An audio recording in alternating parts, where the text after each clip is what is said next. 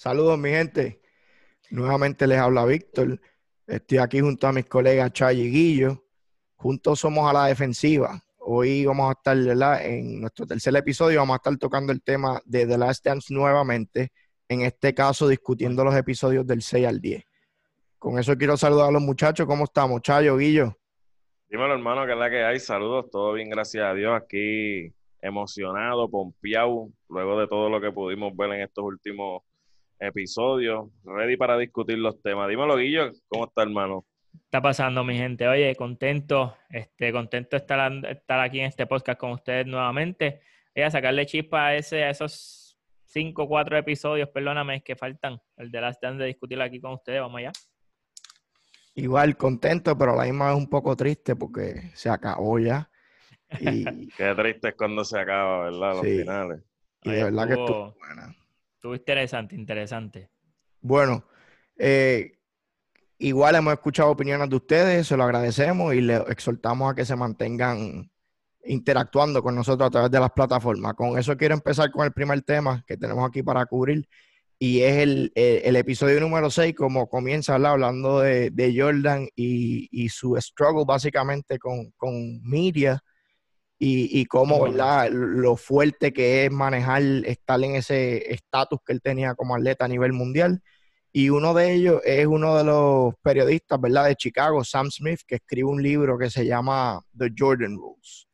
Este, básicamente, ¿verdad? Eh, eh, en resumidas cuentas, el libro lo que plantea es cómo Michael Jordan no es perfecto y trae varias situaciones, ¿verdad? Que, que, él entiende que mucha gente no sabía y, y el momento no se equivocaba, no era algo que era público y por eso es que este libro causa ese impacto. ¿Qué ustedes creen sobre, sobre ese libro de Sam Smith, muchachos? Guillo. Pues mira, este, siento ese libro salió en, en, ¿verdad? Salió en el 92, este, por lo que pude, por lo que pude ver. Este, y siento que ese, ese libro es lo que estamos viviendo ahora, ahora mismo, ¿me entiendes? Sabemos que para ese entonces no estaban las redes sociales, no estaba todo este de que si Instagram, Facebook, Twitter, todo este revolú de media, de, de, red, de, eh, de, redes sociales, mi gente, y, siento que ese libro básicamente reduce, ¿sabes? Pone en perspectiva lo que en sí era Jordan este, en, en, en, el camerino de Chicago, ¿me entiendes? Una persona que era, pues como él lo pone, una persona que era bien, este, bien, mm, ¿verdad? Trataba mal a sus jugadores, a, a, a, los teammates, a sus compañeros. Este, dice en, en, la, en la serie, en ese capítulo 6, dice que Jordan este, le decía a ciertos jugadores que no le pasaran la bola a estos jugadores porque no, ¿sabes? Como mm. que no servían. Este, que, nada, cositas así, ¿me entiende? Que, que, hoy en día, pues, sale a la luz en el mismo día, a la misma hora que sucede, salen a la luz, pues, por nuestras redes sociales. Ese es mi pensar de ese libro. Y dímelo, Chayo, ¿qué, qué tú crees? Mira, eh, Jordan viene del año anterior de haber ganado, se posiciona como el mejor jugador, Corona, obvio, rápido cada, que queda como la cara del NBA, pues sabes que el media rápido va a buscar por donde castigarlo y entiendo yo que con este libro es que comienza todo, de verdad, que es que se empieza a sentir la presión cuando, pues, Sam Smith, ya que es un insider del, Chicago, tiene como quien dice más, más acceso, sabe lo que está pasando realmente ahí, él empieza como quien dice a sacar esos trapos sucios, pues, y nada, se pega a ver las debilidades, la, la, pues como, como Víctor mencionó, que no es perfecto, que también tiene su, su cierta arrogancia y, y, comienza el media, como quien dice, a aprovecharse de eso, a sacarle punta, a buscar señalarlo en cada entrevista que Jordan iba, entonces era el tema de cómo, cómo tú te vas, cómo tú respondes a este libro, cómo tú, todo eso que dice ahí es cierto, ¿sabes? Aquí es que empezó realmente la controversia con él luego de que él se prueba y sale todo esto a la luz. Sí, básicamente el hombre tenía una reputación impecable hasta que este libro es publicado. Eh, pero yo siento, ¿verdad? Y mala mía que te interrumpa, Víctor. Yo siento que, que ese, ese, ese libro no hace, no le hizo mella a la carrera como tal de, de, de MJ en esos momentos, ¿me entiendes? Siento que, que, para aquellos tiempos MJ no había tenido ese tipo de, de, de, ¿cómo se dice? De, de, de que el, la, el Miria tirara tierra en su nombre, ¿me entiendes? En esos momentos. Sí, no estaba acostumbrado. No estaba acostumbrado a eso y siento que lo tomó súper, ¿sabes? Que, que se puso los, los, pantalones en su sitio y lo tomó como un hombre. Siento que, que hizo un buen trabajo ahí, por lo menos lo que vi de la serie, ¿verdad? Sí, que la realidad del caso es que la mayoría de las cosas que se dicen, aunque no son convenientes para Jordan, pero son ciertas y, y él claro. lo reconoce. Y, una de las cosas de ese libro que, que, a mí me impactó, ¿verdad? Que hoy, hoy día ya nosotros sabemos, pero para aquel momento era algo que no se sabía y es que, ¿verdad? Eh, sale a la luz y es que él le había dado un puño a, a Will Perdue. Eso, ¿verdad? Obviamente no, no cae bien ante la sociedad Exacto. en aquel entonces. Tú en aquel entonces te, tenían a, a, Jordan como un dios, ¿me entiendes? Sí. Tenían a Jordan como un dios y hasta él mismo dice en el episodio como que yo estoy en un pedestal, eso no me va a tumbar de este pedestal en el que yo estoy. Que reconocía que él era lo más grande de, de la NBA, ¿me entiendes? MJ como tal. Pues este, este periodista, la Sam Smith, tenía se dice que habían jugadores de los Bulls que, le, que estaban básicamente colaborando con él para darle información de lo que estaba pasando en el locker room. Y en la, en la serie se ve como Jordan mismo acusa directamente a Horace Grant, que es uno de los entrevistados en la serie. Y él dice, ah, eso, eso era ah, Horace Grant. Y, y lo tiró al medio, obviamente. pero sin Lo tiró al miedo. medio ¿viste? de una, tú. De una. Como No, que es la primera vez, no es la primera vez, porque en el avión, si te fijas, también estaba tirando el medio a, a, a Burrell, que se pasaba jangueando, que no dormía, Ah, sí. qué sé yo.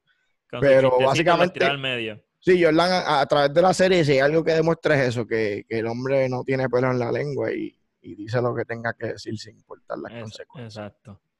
Pues interesante, de verdad, por demás el, el libro, porque nuevamente lo que hace esto es que ya empieza a, despertarle la curiosidad a, los periodistas y, a los demás que, no conocen de cerca a Jordan, que el hombre no es perfecto, y ahí empiezan, ¿verdad?, a buscar eh, sus debilidades y, qué está haciendo y qué no está haciendo la gran figura que era el momento Michael Jordan. Después surge la, la serie entre los Bulls y los Knicks en la conferencia, la final de la conferencia del Este. Eh, lo, lo más que me impactó a mí, ¿verdad? Que, que voy a arrancar por ahí con esa serie, es que Jordan tiene un juego, digamos, no característico de lo que estamos acostumbrados a ver de Jordan. Y después sale a la luz que, que él estaba en, en Atlantic City, en New Jersey. El juego en New York, él va Atlantic City, que es donde están los casinos y eso. Pasó la noche por allá y empiezan a atribuirle a que, que estaba hungover, que no descansó, que, que sus prioridades no eran el baloncesto, etcétera. Obviamente eso trajo un montón de críticas. Eh, ¿Cuál es la reacción de ustedes, muchachos, en cuanto a, a- cómo atacaron a, a Jordan por básicamente tener un juego malo y la noche anterior y la, a, a distraer la mente, que él decía que, que quería sacar su mente del baloncesto y fue al casino, que sabemos que es algo que le gusta. Mira, el media siempre va a buscar de dónde sacar punta y entiendo yo que un día que tú te cojas un descanso y aproveches para, pues, para ver la ciudad en la que tú estés visitando, vayas a un casino, yo no le veo nada malo de eso, de verdad, realmente, y pues sabemos que de ya está en el ojo público, están buscando cómo castigarlo y pues una vez más el media aprovechándose de eso, ahora nosotros vemos eso con más regularidad. Aquí sí que mueven, hoy en día tú mueves un dedo y ya te están buscando dónde estaba, qué hiciste, si fuiste, si hiciste check-in en algún lado, si no hiciste. Y realmente no, no le veo nada malo a que él haya ido al casino, ¿ves? Por ahí fue que empieza la, la, las críticas y los problemas que luego más adelante, pues, pasan a más allá. Pero al momento yo lo veo como una relajación, ¿ves? Y no, no lo veo ningún tipo de problema. al- a la situación. Pues mira, mano, yo entiendo que, pienso que se debe de ver mucho en esta época, ¿me entiendes? Este, de tú tener, no, no de tanto de ir a gambling, ¿me entiendes? Como él lo hizo, pero yo me imagino que, Hay que a despejar, estilos de, de salir hay y pasar la vida. diferentes, exacto. Este, de, de venir de, de perder dos juegos corridos, este, él mismo lo dice en la serie, como que, papo, yo necesito despejarme, salir de este, de este, la, del Miria de Nueva York irme lejos, este, llamar al papá, ya, pues vamos para el casino, olvídate, a perder el chavo. Y la gente lo puso como que no estaba enfocado en los playoffs, vienen de, de estar abajo 2-0, de perder dos corridos con Nueva York, y ahí es que, que la, el Miria lo coge y le hace pedazos. Este, y entiendo pues que, que él lo manejó súper bien. Después vino, papo, y tú sabes lo que hizo, ganó cuatro corridos y lo eliminó. Pero entiendo que, que todo jugador tiene su, su, su escapada de, de, de, todo ese media frenzy circus y de ese. Ese círculo que, que el, el, media, pero que para mí eh, eh, fue más, más para darle ese, ese, pa, ya viene el libro y, y, él hace eso, pues con más razón el media le dio, le dio a, a Jordan en ese aspecto, ¿verdad? Sí, le dieron mucha atención. Pues ya Guillo lo mencionó, este, Jordan usa, ¿verdad? Eso como gasolina, básicamente, la reacción negativa de, de, de, del media, y viene y ganan cuatro corridos y eliminan a los Knicks en, en la conferencia, en la final de la conferencia del Este. Sí, este los Knicks fueron quienes sufrieron ahí, básicamente. Estar arriba 2 a 0 y, y terminar perdiendo la serie en cuatro juegos corridos. Fue, fue, una serie que en verdad hubo mucho trash talk. En verdad sí, una, surgió una serie... John Star, yo no sé de dónde él se sacó que se sentía a caballo. Porque Deja, déjame mencionarlo, déjame, déjame, mencionarlo. Ese era el Beverly de ahora. Más nada. Tacho, qué vividor ese John Star, de verdad, se la vivió en esa serie. No, pero, pero Nueva York, Nueva York ese, ese año, ¿verdad? Tenía, tenía a Parrey y supuestamente era los, bueno, eran los favoritos. Si tú tienes a Jordan en Chicago, pues no eres favorito. Tenía un buen equipo. Y pero tenía un buen equipo. Llegaron, este. llegaron, llegaron primero, llegaron primero en el este, papo, y ellos sabían que, mira, es el último cartucho que le puedo tirar a esta gente, pero entiendo Se durmieron que, ahí. Estar arriba sí, 2 a 0 y, y, y perder esa serie. Sí, mano. Así mismo es. Bueno, después se habla en el, en el 1993, ¿verdad? La, la final eh, de los Chicago Bulls contra Phoenix, eh, los Suns. Ese, ese, mismo año, Charles Barkley se gana el MVP. Eh, menciono nuevamente, porque es algo que se da mucho énfasis a través de la serie, de cómo Michael Jordan siempre buscaba algo para, para encontrar esa motivación extra. En este caso, en esa, en esa final contra, contra Phoenix en el 93 Michael menciona, ¿verdad? Eh, que, que, una de las cosas que lo motivó para esa final fue el hecho de que Barkley se llevó ese MVP ese año. Y él pensaba, ¿verdad? Que, que mientras él estuviese en la NBA, pues todos los MVP eran de él. Oye, literal.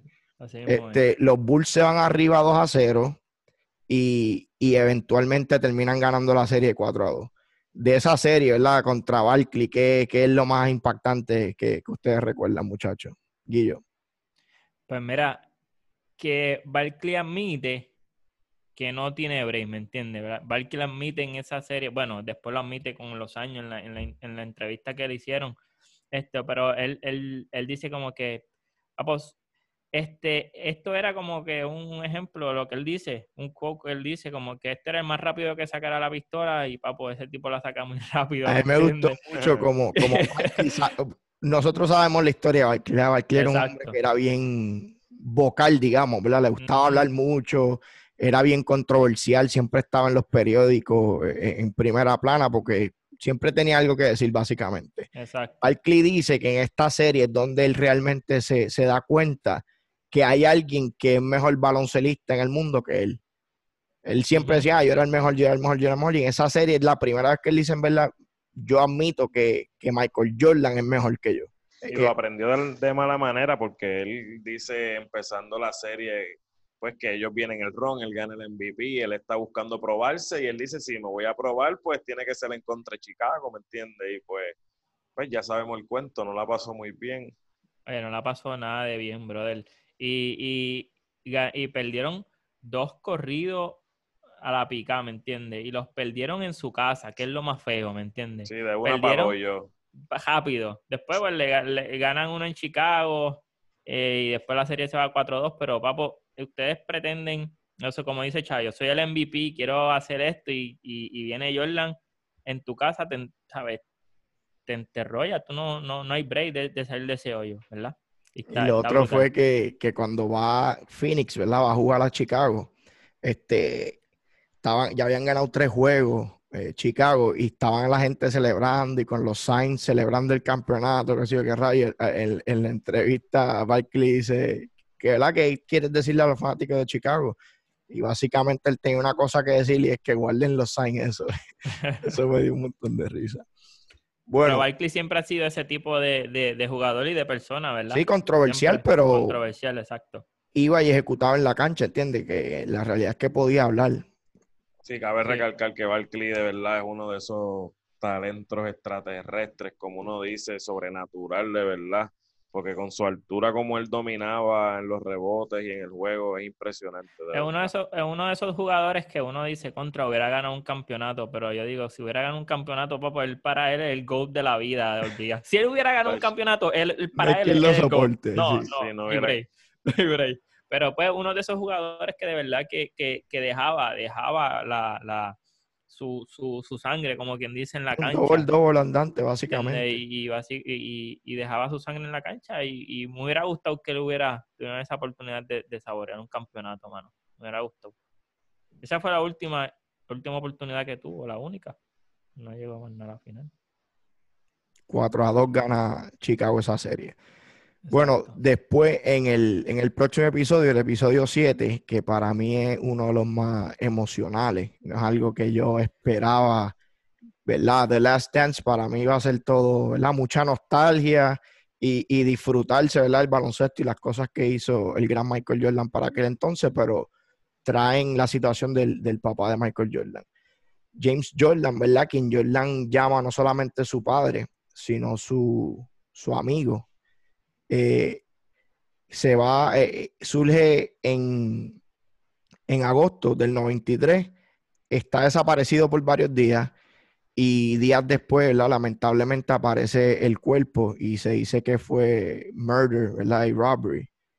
Este, hubo mucho misterio al principio, después las cosas se esclarecen un poquito, pero bastante emocional ese episodio y, y en mi opinión, ¿verdad? Como les digo, algo que no, no, no esperaba, me tomó un poquito por sorpresa, ¿verdad? Que fuese un episodio así tan, tan emocional. ¿Qué, ¿verdad? ¿Qué, sobresale de, de, eso, de ese episodio para ustedes, muchachos? Pues mira, eh, me sorprende verlo emocional, ver cómo Dios le dio la oportunidad a él de, de coronar Día de Padre y ese audio que se reveló de verdad que no habíamos escuchado, había estado los visuales, lo habíamos visto múltiples veces en anuncios, en, en videos, en cualquier lado pues habíamos visto esa imagen o ese video, pero nunca habíamos escuchado realmente el audio. Y me impresionó mucho cómo él de verdad se llevó en sentimiento ese cuarto campeonato. Y pues podemos decir que se lo dedica a su padre y por lo menos puede decir que hizo algo, ¿ves? Triunfó en nombre de su papá y el día, pues, de los padres. Emocionante por demás. Pues mira, mano, ese, eh, de ese episodio, ¿verdad? Lo, lo más que le, ¿verdad? Que, le, que, que, me impresionó fue eso mismo, mano, lo, lo, cómo, cómo él se atrevió, ¿verdad? A, porque yo no, no lo había visto, o sea, no había visto nunca la, la, la, información, la noticia de cómo fue, qué sucedió, que no lo encontraban y después pasaron los días y lo encontraron que eh, fue un, un robbery, un robo de, y después lo, lo, lo matan. Lo, they murdered him, que se, este, ¿cómo se dice esa palabra en español? Lo, lo asesinan. lo asesinaron. Este, y, y ver todo eso, todo eso, todas esas noticias, e, él lo, lo, lo, lo, triste, lo emocionante, ¿verdad? Lo, lo, triste que estaba y ver después en la funeraria a todos los jugadores, el commissioner, todo el mundo que fue a darle ese, ese, ese, ese pésame, qué sé yo, a Jordan. Este, fue súper fue super emocionante ese episodio, mano. No, nunca, no, no había tenido la oportunidad de ver la historia de cómo fue eh, y lo cerca que era su papá, de, de la que eran mejores amigos. Eso fue lo más que, me, que saqué, por lo menos. Sí, lo mismo. Y, para mí, no solamente, ¿verdad? fue algo bien detallado, pero de la misma manera venir directamente de Michael Jordan, ¿entiendes? Que es más personal, ¿verdad? Para tocar ese tema que él, que es su papá. Este, luego de esto, pues la, carrera de Michael Jordan toma un giro inesperado Eh, Jordan dice que de las últimas conversaciones que él tuvo con su papá fue el deseo que él tenía de ir a jugar béisbol. Oye, lo estaba pensando antes que pasara eso, ¿me entiendes? Lo que, lo que vamos a hablar ahora. Pero entonces esa última conversación que él tiene con su papá es eso. Eh, y el papá, la contestación que le da es, do it, como que... No, exacto. Y, y, eventualmente, pues, e, el, el, timeline, ¿verdad? Dijimos que esto de, de la desaparición de, de, su papá surge en agosto del 93 ya en octubre del 93, eh, Jordan anuncia su retiro, algo que obviamente le, tomó por sorpresa al mundo entero, básicamente. Este, y, tuvo absolutamente todo que ver, yo diría, con, eso, con el hecho de que ya el papá de él no estaba, y él no decía, ya él no sentía el mismo amor por el, por el deporte del baloncesto, eh, no tener a su papá al lado de él, que básicamente estaba en, en cada uno de sus juegos, y decide entonces ir a jugar béisbol en, octubre se retira. En, en febrero del, año siguiente, la febrero del 94, los White Sox lo, invitan, invitan a Michael Jordan a participar en el campamento, ¿verdad? Del equipo de béisbol. Este, training. Sí, ese transcurso, ¿verdad? Es lo que quiero escuchar la, reacción de ustedes. Ese transcurso de, ¿verdad? Como la muerte de su padre, este, decide, decide, ¿verdad? Repentinamente retirarse y, eventualmente comenzar una carrera en el béisbol. ¿Cómo, cómo ustedes, ¿verdad? como fanáticos del baloncesto, interpretaron eso? Pues mira, este, por lo menos por, lo que vi del, episodio, este, hay muchos mucho asteriscos, como quien dice. Este, supuestamente, este, lo suspendieron, ¿verdad? No sé si ustedes se percataron de, esa, de esa, parte, que, lo que, lo suspendieron y por eso él, él decide retirarse, pero en sí era como que una suspensión este, que, que Davidson le había dado de, de 18 meses. Sí, los, este, los rumores, porque a, base de, su retiro, ¿verdad? Repentino, exacto, surgen estos rumores de que ah, no, eh, Jordan no se retiró, básicamente lo retiraron. suspendieron, ajá. Eh, esa es la palabra, básicamente, lo retiraron. Hicieron todo, este, hicieron todo ese circo para eso mismo, ¿me entiendes? Para disimular el hecho de que lo habían suspendido. y ahora está diciendo que, se va a retirar, que va a Esto, esto es uno de los episodios más, más, aparte de ser emocional, más interesante, porque como Fue bien raro, fue bien raro. Es uno de los donde están sus asteriscos en su carrera. Es uno de como quien dice, podemos llamar, no quiero decir mancha, ¿ve? pero es donde hay rumores, donde hay, donde hay dudas, donde se rumora la suspensión, si realmente está yéndose a jugar béisbol por complacer a su padre o por buscar una excusa para, pues, no, no darle la, pues real, la, cara real. En base a eso, ¿verdad? Porque cada quien tiene su perspectiva. ¿Qué ustedes creen? ¿Creen que, genuinamente Jordan nació de él retirarse o ustedes creen las teorías ¿verdad? de conspiración de que sí hubo una suspensión? Contramano, es que está difícil porque tú retirarte en tu mejor momento viniendo de un tripit, ¿sabes? En tu prime, acabas de ganar tres campeonatos corridos. Oye, ¿tú sabes, ¿tú sabes lo que sucede aquí? Que Mano, y fue exactamente el tiempo que él viró, ¿me entiendes? Está bien, David Stern dice en el episodio que no, que eso no sucedió, pero él se va y cuando vira eh, fue casi, ¿verdad? Exactamente el tiempo que la gente dice que fue la suspensión. Y el timing a ti no te cuadra, entonces. No me cuadra. Le, cabe la posibilidad de que pueda ¿Me entiendes? Como que, como que, pues, me voy a jugar béisbol, esto sucedió, bla, bla, bla y, como que el timeline que, sucede, que dieron en la, en, la, en, la, en la serie, es como que, papo, tú viraste en ese timeline de la suspensión, ¿me entiendes? Pero me imagino que no lo, que no lo harán porque Michael Jordan, ¿me entiendes? No lo van a, poner público, pero... Sí, eso, eso, si fuese Dennis Rodman, pues yo no tuviese la más mínima duda. Mira, si en verdad el hombre fue a jugar béisbol, se fue a jugar béisbol. Si lo querían suspender, lo suspendían. En el caso de Jordan, pues sí entiendo como es un poquito más problemático suspender a Michael Jordan. Exacto. Porque en verdad no, no, está ni claro, ¿verdad? Son alegaciones.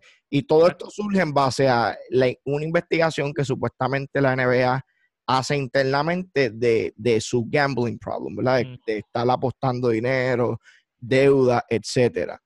Eh, yo personalmente pienso que no es cierto. Voy a, confiar en la palabra, lo que dijo, ¿verdad? claro. En paz descansa David Stern. Dijo que simple y llanamente, él dijo, it's not true. O sea, no, no es cierto. Esto nunca pasó.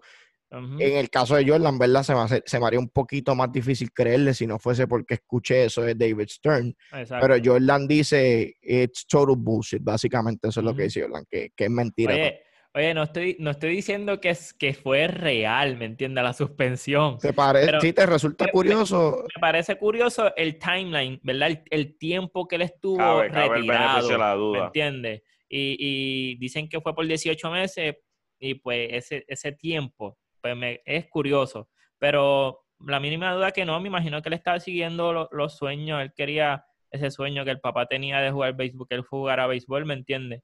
Me imagino que eso era uno de los de los de los de las pasiones del papá, ¿me entiendes? Jugar el sí, lo que, lo que hace difícil de creer es lo que dice Chayo, que ah, viene a ganar tres campeonatos, está en su prime.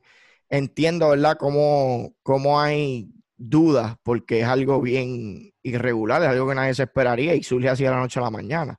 Pero voy, voy a, a, creer, ¿verdad? El cuento según lo vendieron y, pienso Pero se retiró en su pick, en, la mejor parte de su carrera, ¿me entiendes? Eso, eso es lo que hace la historia difícil de creer. Pero eh, yo personalmente pienso que, tenía, tenía, este, él mismo, en el episodio, él, mismo en el episodio dice que, él tenía un problema de, de gambling, ¿me entiendes? Y él dice, en una parte él dice que no, que no, si él dice, no, es gambling, problem, es competitivo, yo soy, yo soy competitivo, si tú estás jugando tenis conmigo y tú me dices, mira, yo voy 20 pesos a este juego que yo te gano, ah, pues dale, vamos, ¿me entiendes? Eso era lo que él hacía. Sí, que, esa, e, esa, competencia es lo que lo atraía a él al, al, juego y, y, y, a estar apostando dinero. Exacto, exacto. Bueno, eh, ese tema definitivamente uno de los más importantes, pienso, a, través de los 10 capítulos, no solamente la segunda mitad. Este, durante la ausencia de Michael Jordan, los Chicago Bulls este, tienen algo de éxito, ¿verdad? Liderados por, por Scottie Pippen. Este, tienen tres jugadores que hacen el All-Star ese año. Y surge algo que para mí eh, fue lo más importante, ¿verdad? Lo más impactante según la serie, es un evento que surge, ¿verdad? En este transcurso durante la ausencia de Jordan, cuando él está jugando béisbol, y es que Scottie Pippen, ¿verdad? Un juego cerrado, al final del juego, este, Phil Jackson, quien es el dirigente al momento, hace una jugada para un canasto básicamente que va a decidir el juego, hace una jugada y en vez de, dibujar la jugada, ¿verdad? Para eh, Pippen, quien es el jugador estelar al momento, este, hace la jugada para Cuco. Cuco eh, obviamente contento, este, tiene esa oportunidad, ¿verdad? Pero quien no estaba muy contento era Scottie Pippen. Scottie Pippen, en base a esa decisión que toma Phil Jackson, decide no, no jugar. Este, en la misma serie lo enseñan donde Phil Jackson le pregunta, ¿va o no va? Y él le dice, no, I'm out, como que me quedo fuera, no, no voy a jugar esta jugada. Básicamente no voy a jugar el, resto del partido, porque lo que quedaban era segundo ustedes, ¿verdad? No solamente como fanáticos del deporte, pero como quienes, digamos, en, algún momento compitieron en el baloncesto, ¿cómo tú te sentirías si uno de tus compañeros, tu líder, decide que como la jugada no es para él, no se va a levantar y, no, va, no va a jugar? Mm, a mí definitivamente eso. no, no se vio bien, no se vio bien de verdad. Yo soy fiel creyente de made the right play, vámonos con la jugada correcta.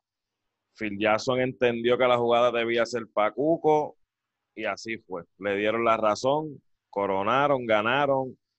Con más razón deja más de que hablar de Pippen, como que pues dejaste, dejaste caer la, quisiste o intentaste dejar caer la moral de tu equipo y tu equipo te probó lo contrario. Tu líder, tu mejor jugador. Digo, esa, esa jugada, no, no, no voy a jugar. Guillo, Está fuerte eso, ¿qué tú piensas? Está fuerte, está fuerte. Pero yo, yo entiendo este, que, que, que Pippen hizo lo... Yo iba, a venir, yo iba a venir aquí con una, con una perspectiva de ese punto que perdió mi respeto. Está, sí, lo hizo mal. No voy a poner que perdió mi respeto. Hay mucha gente que ha dicho eso. Que, que exacto. Yo no que estoy de perdió mi respeto. No, yo, por- por el momento, me voy a quedar que no pierde mi respeto por el, el, el simple Sí, mero un, hecho de jugador- que- un Hall of Famer, este top 50 a- hasta el momento, y tú vas a decir, y tú vas a decir que su carrera está definida por una jugada, ¿entiendes? Por unos, digamos, 10 segundos, 5 Sí, segundos Yo- Jordan, dice en el, en el, en el, en el, en la Yo serie pienso que es injusto, ¿sabes? que, que eso lo va a hunter him, que lo, que lo va a seguir por el resto de su carrera. Que pues, que no sabíamos nosotros de esta generación, ¿me entiendes? Que ahora lo vimos, pues, pues me, me pica. Que, que eso lo hagan en nuestra generación es bien diferente, pero a lo que, al punto que voy. Él viene, él viene de ganar, él en ese, en ese año del, del, del 93-94, este, él, viene de asesinar, de asesinar el- la, la season, ¿me entiendes? Él viene de, de First Team All NBA, First Team All Defense. Él viene de ganar el All-Star MVP. Y tú me vas a decir a mí que en un juego de ese calibre, tú siendo Phil Jackson, no me vas a dar el balón. Mira, sí, él tomó la decisión mal, pero mira, no. Porque si llega a estar MJ aquí, pues obvio. Yo te voy a decir la MJ. verdad, mucha Pero- gente dice que, Pero, que a Cuco le, que a no. Pippen, perdón, que a Pippen le ayudó el hecho de que Cuco metió ese balón y ganaron el Ah, juego. exacto. En mi opinión, se ve hasta peor que Cuco la haya metido. Porque básicamente Phil Jackson estaba tomando la decisión correcta y tú decidiste Sí. no jugar. ¿Entiendes? Exacto. No, So, y- así, y- así yo lo veo. No lo voy a recordar por, por una jugada. ¿verdad? Un hizo la jugada, ya este Phil Jackson hizo la jugada que tenía que hacer, ¿me entiendes? yo no eh, voy a recordar un momento. jugador del calibre ¿verdad? De, de Scottie Pippen por esos par de segundos, pero sí pienso que se vio bien feo, especialmente viniendo de tu líder, ¿verdad? Y de un jugador del calibre de Pippen. Eso llega a pasar en estos tiempos. Le- dura, como un mes ese- esa noticia. Muchachos, lo suspenden y, y- y por ahí para abajo. Sí, no, pero, pero este es- está bien difícil, mano, estar en ese punto que tú sabes que tú has llevado ese equipo a donde está, ¿me entiendes? Sí, tú tienes a los, a los, a los otros No 12 entiendo cómo, cómo le cae mal, digamos, a uno como jugador y no he tenido que si me pasara a mí después del juego, quiero hablar con Phil Jackson y tener una conversación seria, mira qué es lo que está pasando. Pero al momento, tu responsabilidad como el líder de ese equipo Acho, es entrar a la cancha y hacer tu mano, trabajo mano, independientemente Es que yo creo, yo creo también que él viene de, de tener esa sombra, brother, eso, eso casi toda su carrera, ¿me Influye, Buen pero- punto, entiendes? buen punto. Influye, Acho, influye, no, no, no, no. pero no Oye, justifica. Oye, está- oye, por eso, no estoy justificando lo que hizo, pero me estoy poniendo en su... Sí, en sí, su- que tal en- vez era, su era so- el momento. Mi la momento, ajá, y- no me vio- quiero él y no se lo dieron, y no se lo Sí, sí. dieron. Acho, no, ¿me entiendes? Vengo de estar, no sé, este...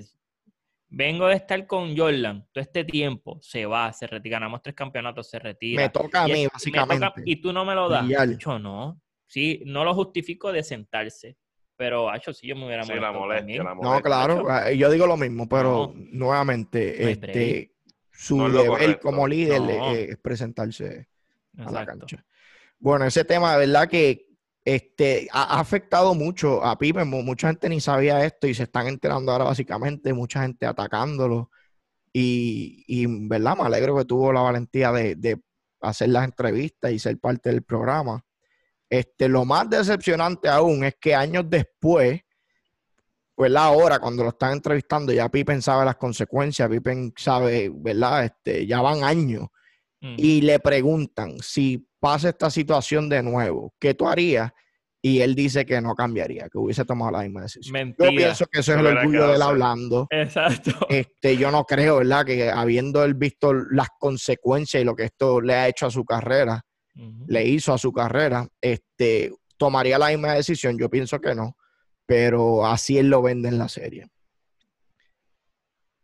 Bueno, el próximo temita que tenemos para tocar aquí es la, la conferencia del Este, ¿verdad? La, la semifinal en el 94-95, donde Chicago se enfrenta a los Hornets de Charlotte. Este, esta serie no duró mucho, ¿verdad? Nada más duró cinco juegos. Eh, los Bulls ganan 4 a 1, pero le hacen highlight porque cuando esto sucede, en ese juego que ganan, BJ Armstrong está en Charlotte en, en- en este instante y, y tuvo un buen juego y, y lo celebró en grande, este, inclusive celebrando hacia el, hacia el banco de los Chicago Bulls, alguien ¿verdad? que ganó campeonatos con Chicago, este, tiene mucha, tenía el momento, ¿verdad? Quienes eran sus ex compañeros que se desarrollan relaciones, amigos, y, y Jordan tomó ofensa a esto, este, dice que, que se sintió traicionado básicamente yo no veo, ¿verdad? Porque traición, el hombre está jugando en contra de ti, tiene, tiene un trabajo que hacer con, con el equipo. Pero pues, ya sabemos cómo Jordan le gusta hacer este tipo de... Jordan buscaba lo mínimo para, pa, pa, sí. como lo dice en la serie, siempre buscaba lo mínimo para pa, para buscar esa manera de cómo, papo, tú me prendiste, vamos para... Echaste medio peso. sí, pues ahí como no hay mucho que hablar, pero ese jueguito, vamos, vamos a hablar de ese juego de BJ Armstrong, donde, ¿verdad? Lo estaba matando básicamente. Este, tú, así mismo le llaman en la serie. BJ Armstrong tuvo un momento, he had a moment, ¿entiendes? Porque eso fue momentáneo, pero se lo disfrutó. Se la vivió. Exacto. Sí. Exacto. Oye, y viene de esa temporada, viene de, de hace par de, par, de varias temporadas atrás de ser All-Star, ¿me entiende? Con, cuando fue All-Star con, como dijo este, Víctor ahorita, que fueron tres All-Star, cuando Jordan se va, fue Pippen, fue Horace Grant y fue él, ¿me entiende? Que él también venía crecido, se lo mueven para Charlotte y viene, y viene crecido a tratar de, sí, él se siente All-Star todavía. Todavía, y él dice en la serie como que, este, ah, yo jugué con ellos, yo, yo me sé esa química o me sé ese, ese tipo de juego, yo sé lo que va, yo sé lo que va a pasar aquí, qué sé yo. Sí, pues, sí se, sabía la jugada, el triángulo. Exacto, exacto. Y se creció. Bueno, es interesante el orden, ¿verdad? En el que eh, el productor decide presentar estos temas. Fíjate, y me, y me, y me causó, ¿verdad? Cómo, cómo presentan a, a, a BJ en la, en la, le dan espacio a BJ Armstrong en la serie, ¿me entiendes? sí, es que BJ tenía una relación con Jordan y después entonces surge este tema, ¿verdad? Que pienso que es de lo más importante con BJ, que este yo desconocía. Y es que BJ Armstrong tuvo mucho que ver con el regreso de Michael Jordan. Eh, BJ Armstrong, ¿verdad? Está, se dice que está hablando con Michael Jordan mientras Michael Jordan está jugando béisbol. Eh, BJ Armstrong todavía está en los Bulls de Chicago. Y en ese intercambio, pues surge una, un almuerzo, ¿verdad? Una cena. Y, y en vez de, de, de BJ, ¿verdad? Irse a comer con Michael Jordan, lo que hace es que lo trae a la práctica de los Chicago Bulls. Y de ahí nace la conversación, eh, ¿verdad? Nuevamente, Jordan parece que se refrescó la memoria de cuánto le gustaba el baloncesto y, y, y los buenos momentos, ¿verdad? Con sus compañeros.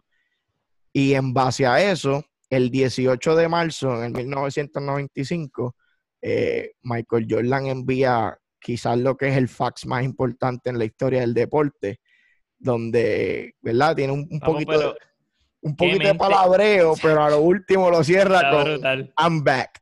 Esa no, era básicamente la línea Oye, que todos y, recuerdan. Y la, y la, cuestión es que, que el, el, agente de Lash enviamos una, enviarle una carta al equipo. Ella escribiendo, escribiendo, y Jordan le dice, nada de eso me gusta.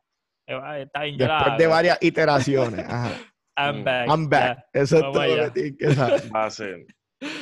Literal. Yo me imagino que al BJ traerlo a la práctica se tiene que haber formado una controversia, pues porque en, al no momento no era planeado ni él ir a la práctica ni tampoco el regreso. Me imagino que empieza el media a buscar puntas, volver a Jordan, me imagino los periódicos, eso tiene que haber sido de impacto y realmente, aunque en ese momento no haya tomado la decisión de regresar, tiene que haber sido un momento feliz para todo el mundo, simplemente saber que Jordan estaba pisando otra vez las canchas. Pues le abre la, la, las ganas de, y la posibilidad de decir contra, va a volver. Me imagino que fue uno de los momentos más felices. Ahí empezó otra vez nuevamente la felicidad de todo aquel amante del deporte. No, como te digo, uno, yo diría, ¿verdad? Me atrevería a decir que uno de los facts más importante en el deporte. Y, y, fue breve. I'm back. I'm back. Y ya, oye, pero para que tú veas el, el, el hype que hizo, ¿me entiendes? Y, y la, el, la, atmósfera cambió en ese Chicago, ¿me entiendes? En, ese, en esa, en esa, en esa, en esa, ¿cómo, cómo te puedo explicar? En, en, en el deporte del baloncesto en general y sin lugar a duda la ciudad y el equipo la, de Chicago. Por eso el equipo, el equipo de Chicago, papo, cambió drásticamente, ¿me entiendes? Una, en, en, el episodio, se me olvidó el nombre del, del, del, que estaba jugando. Le pregunta a Ron Harper como que hay algo raro en el ambiente, hay algo... Sí, Harper le dice, dice the man is here. The man is here, papo, ya. Y él mismo siente la presión. Otro, otra aura cogió ese. Sí, sí, el, el equipo, aunque mira que lo que está bajando aquí con mucho movimiento, Y mucho. sí, además que habían Ya. integrantes nuevos en el equipo que no habían jugado con él, no sabían lo que, que- se siente la presencia. Viró Jordan, voy a Sí. ganar un campeonato. Así se sentía, me imagino que no se podían sentir. Ah, Cuco nunca había jugado con Jordan, ¿verdad? Para aquel entonces.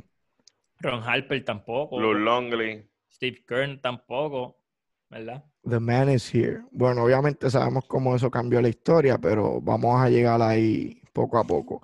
Ese año, ¿verdad? Jordan no juega muchos juegos. Este tiene un juego malo contra los Pacers, después le va muy bien en el Madison Square Garden, que es donde le encantaba jugar. Este, eventualmente ellos hacen los playoffs y surgen la- las Eastern Conference, ¿verdad? Eh, semifinals la semifinal donde se enfrentan Orlando, un equipo que tiene a su ex compañero Horace Grant, y esa serie se dio bastante buena. En el, en el primer juego, Chicago pierde. Eh, Jordan, como ¿verdad? sabemos, este, regresó de jugar béisbol y se trajo su, su número que jugaba en, bé- en béisbol, el que usaba, ¿verdad? Cuando estaba jugando béisbol, que era el número 45. En ese juego número uno, ¿verdad? Él regresa, ya, ya estaba entran a los playoffs, están jugando contra Orlando, juego número uno, él tiene el 45, pierden, y entonces Michael Jordan decide regresar en el segundo juego con, con el número 23 nuevamente. Luego de, de que pierden ese primer juego, Nick Anderson se toma el atrevimiento de decir que el número 45 no es el número 23. Eh, y ahí pues Jordan toma ofensa y, y entiende, ¿verdad? Que tuvo un juego malo en ese primer juego y se cambia el número del 45 al 23 de un juego para otro. Es algo que yo en mi vida, ¿verdad? Había visto. Oye, Creo yo no que sabía que no se yo ha no, visto. sa- no, oye, no sabía que eso se podía. Imagínate Yo tú. Yo, pensaba que que con- tú terminas tu temporada y te lo cambias. Para que tú veas lo grande que era ese, ese, ese muchachito. ¿Qué ustedes, qué ustedes- ¿Cómo ustedes interpretan eso? Llegar al primer juego con el 45, perder, para tú ves lo que es la mentalidad de Michael Jordan, Sí, ¿verdad? es un Perdí un juego y él mismo se convenció de que, ah, tú sabes que es que ese en verdad, tienes razón, Nick, ese no, ese no soy yo, yo no juego así. Me cambio el número al 23, regreso en el segundo juego y obviamente tuvo un juego mucho mejor. ¿Qué ustedes pero- primer piensan juego, ese fue otro juego en los cuales Horst Grant también celebró esa primera victoria como si hubiera ganado el campeonato. Lo alzaron y todo, no sé si vieron el highlight. Exacto. Lo alzaron y todo como se había coronado. En verdad me impacta un montón eso de cambiarse el número. Es como tú dices, la mente es poderosa y sabrá Dios si con el 23 se sentía más seguridad o, o simplemente es Michael Jordan, quería mandar un mensaje. Sabrá Dios si era un propósito que dijo, ah, déjame usar el 45 varios momentos. Él no le fue muy bien, no, espérate, que llegó la hora de, de ponerme la capa, ¿me entiendes? Yo lo veo como que se puso la capa. Ok, ok, mira para allá. Eh, Pero eso es buena, se puso la capa así. Pero yo pienso, pienso, pienso que se le, eh, que se hubiera quedado con el 45 esta temporada, toda la temporada. Este, Yo, pero, yo, pero yo digo sí, lo pero- mismo ahora porque sabemos que terminan perdiendo esa serie, pero sabes que esa es la Exacto, mentalidad de Jordan. Él dice, vamos a Exacto. el número y vamos para el próximo campeonato. Ese- Pero, ese, bueno. segundo juego, ese segundo juego le echó 38, ese, ese animal, ese tipo está y ese equipo cosa. está bueno. Estaba Horace Grant, Shaquille Penny, Nick Sí, Anderson. Estaba bueno, estaba bueno. este, está bueno. le, le dieron batalla. Como, como dije, termina Orlando ganando esa serie en seis juegos. Este, y pues Jordan obviamente toma ofensa, ¿verdad? Re- aunque regresó y, y creo que lo, que jugó fueron como 17 juegos, algo así. Ah, Regresa hacia el final de la temporada, no está su cuerpo, ¿verdad? Se dice en la serie que no está en condiciones de jugar baloncesto. Eh, el entrenamiento que él hacía era de béisbol, so su cuerpo cambió durante ese año. Este, pero ve- vemos que, que no es el mismo Michael Jordan al que estábamos acostumbrados. Eh, en ese juego, ¿verdad? Tuvo un par de jugadas malas donde hizo un turnover, le hicieron un steal. Sí, se, vio, veía- sí, se vio que no se era vio. Ya fuera de forma. el Michael sí, sí. Jackson, el el Michael Jordan que nosotros Oye, estamos acostumbrados a ver. Oye, no, pero, pero, pero sí es para que tú veas que, que muchas personas dicen, este, yo no sé, ¿verdad? Que un ejemplo, vamos a ponerlo ahora en nuestra, en nuestra generación, que LeBron puede jugar básicamente todo, cualquier deporte, pero hecho no, no, no, no, no es lo mismo, ¿verdad? Le, y le pasó a Jordan. Hay muchos animales que lo pudieron hacer, este, que jugar este, pelota y jugar fútbol y varios deportes. más cuando, más cuando es un cambio drástico de tú jugar un deporte que tú estás los 40, 38 minutos que estás jugando del agua al agua a cambiar a jugar el béisbol, un deporte más lento en el cual tú la mayoría del tiempo estás estático en tu posición si es que juega, que él no estaba recibiendo tantos minutos. Y en menores también, no estaba, no es que literalmente él, él, retrocedió, o sea, él retrocedió, él simplemente hizo unos entrenamientos que van como quien dice en contra de lo que es el baloncesto y pues era de esperarse que su estamina ni su rendimiento fuera el, el mismo cuando regresara. Pues obviamente en base a ese performance este, se eliminan y Jordan, ¿verdad? Ese, ese off-season decide que no va a coger tiempo libre.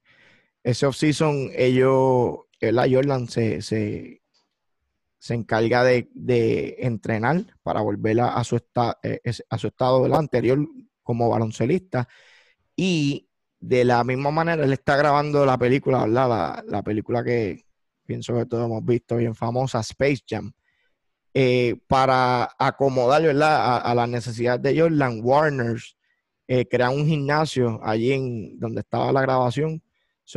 básicamente no, se tomó ¿verdad? ni tiempo libre en el off-season, ni, ni básicamente no, tomaba tiempo libre en lo absoluto. Se la pasaba entrenando, grabando y jugando baloncesto. Allí en, en el gimnasio le hacen una cancha, este, todo, básicamente a una facilidad. ¿viste? Ridícula. Y básicamente se dice, ¿verdad? En la serie que ese verano ese era e, el sitio donde todo el mundo quería estar, no solamente los baloncelistas que los invitaba para allá a jugar, sino los actores, todo el mundo. That la farándula. the place to be, básicamente. El gym de Jordan en, el estudio de Warner. Eso, era como ir a, a, estos jueguitos que esta gente hace ahora en verano. Los pick-up. Los pick que hacen en, Nueva York, si no me equivoco, en la cancha es, como que un estadio. Que Los Black Ops, el Black Ops, el Black Ops se una, llama. una cancha.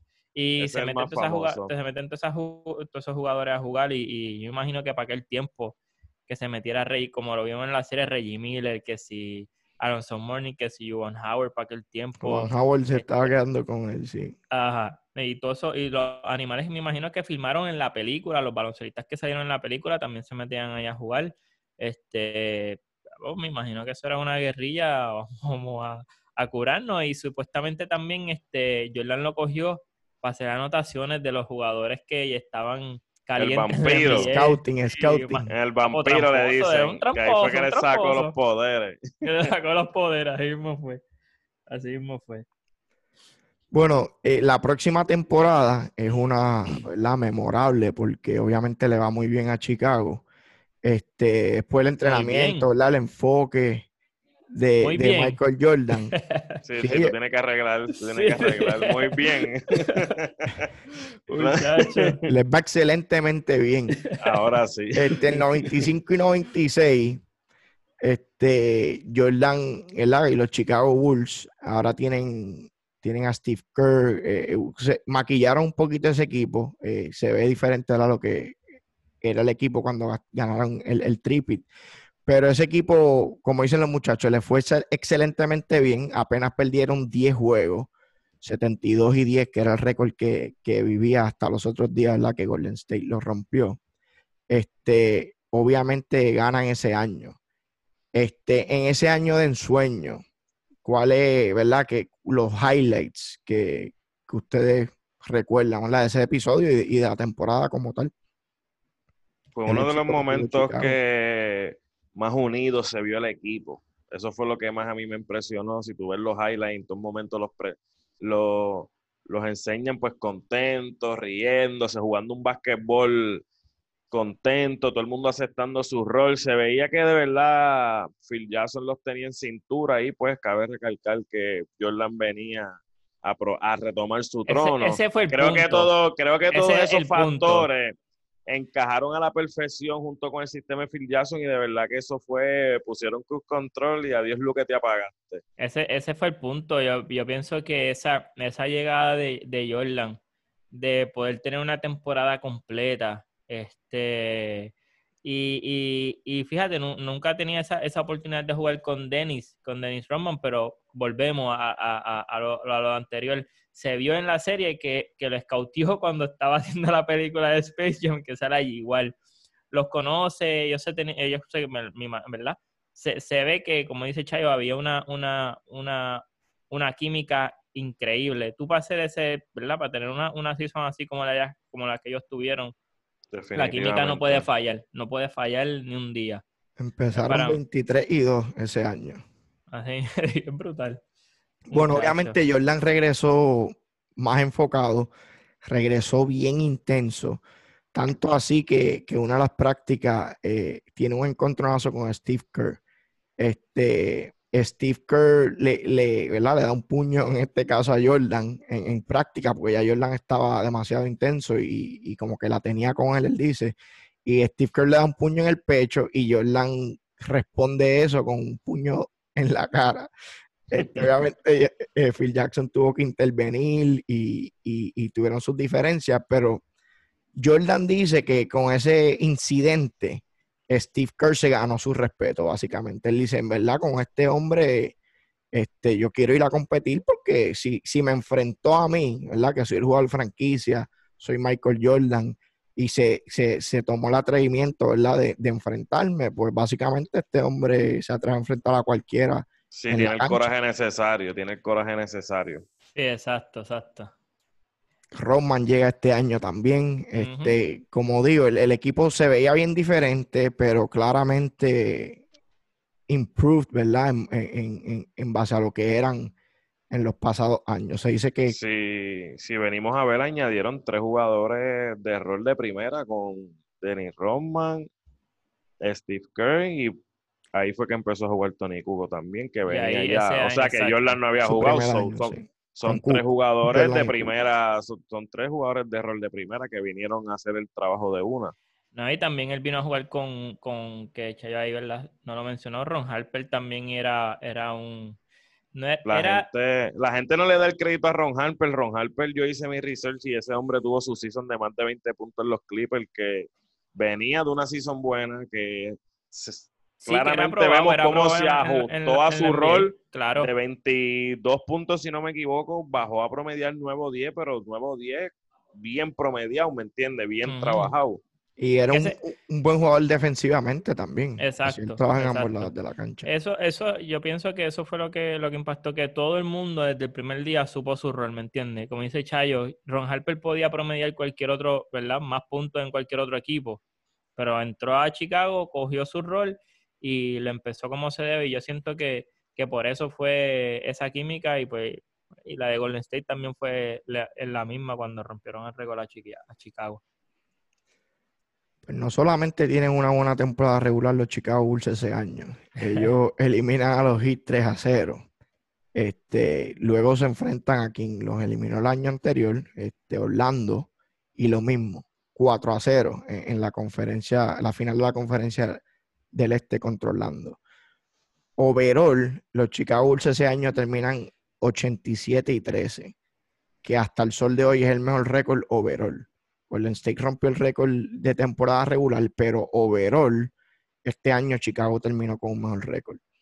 En la final se enfrentan a Seattle, ¿verdad? Los Supersonics, que tenían, pues, ¿verdad? Un equipo de, Seattle que, que, tiene a George Carl como dirigente, tienen a Gary Payton, tienen a Sean, Kemp, ¿verdad? Varias estrellas y dominaron claramente en el oeste. Y su premio, ¿verdad? Fue enfrentarse a, Chicago, que vienen de una temporada récord en, la final. Eh, me gustaría escuchar la reacción de ustedes. Este bien importante, ¿verdad? Este campeonato para Jordan. Eh, regresa al béisbol. Eh, nuevamente demuestra su dominio. Básicamente no, no perdió nada. Eh, está igual o mejor de quien era antes de irse a jugar béisbol, ¿verdad? y, y, muy dominante ese equipo, con mucho más completo, yo diría, eh, y aún, ¿verdad? Eh, es mucho que decir de un equipo que viene de ganar un tripit hace apenas un año atrás. ¿Qué piensan ustedes, muchachos, esa, esa final del 96 entre Chicago y Seattle? Pues mira, este, esa, esa final que la, la pude, ¿verdad? La, no la vi en eso, en entonces, pero la, la pude ver los stats en este, en este tiempo. Y, y sí, ¿verdad? Voy, lo, que, lo que saqué de, de, de, esa, de esa final fue que George Carr hizo la movida, ¿verdad? Que no tenía que hacer en ese momento.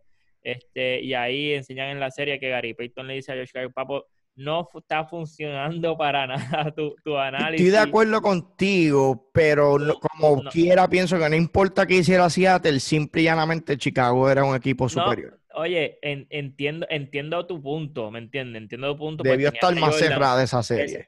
pudo haber estado más cerrada, exacto. ¿Por qué? Pues porque eh, super, eh, Seattle tenía un buen equipo para ese año, ¿me entiendes? Vienen de ganar el, el oeste, este, llegaron primero en esa conferencia. Con mejor este, récord en el oeste. Este, le ganaron en el, en el season, en la season regular le ganaron a, a en the regular season le ganaron a Chicago, ¿me entiendes? Ellos saben a quién se están enfrentando.